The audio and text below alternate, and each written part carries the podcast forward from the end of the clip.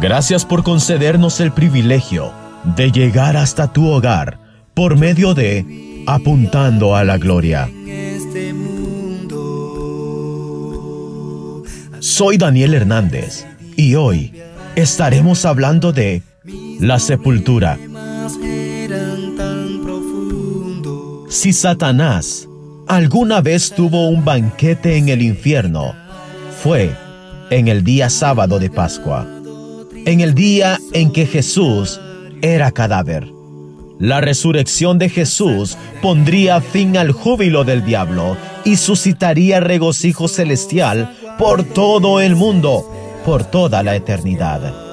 El mensaje del Evangelio consiste en la muerte, la sepultura y la resurrección de Cristo. No debemos pensar en la muerte y la resurrección saltándonos la sepultura. Para que haya sepultura, tiene, tiene que haber muerte.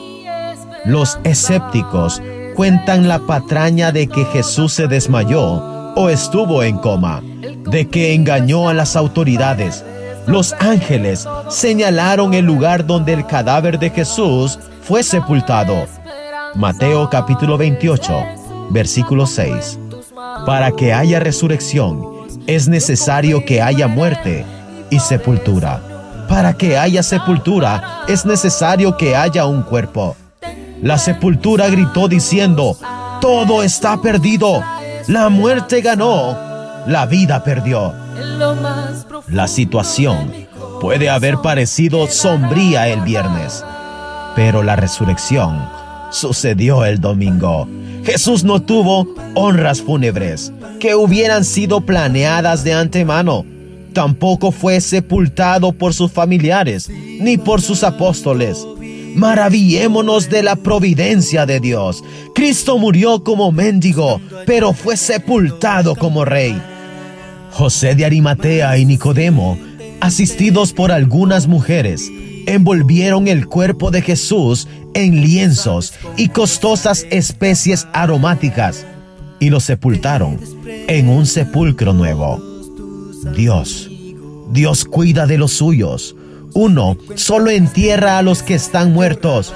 Pilato, José, Nicodemo y las mujeres sabían que Jesús estaba muerto.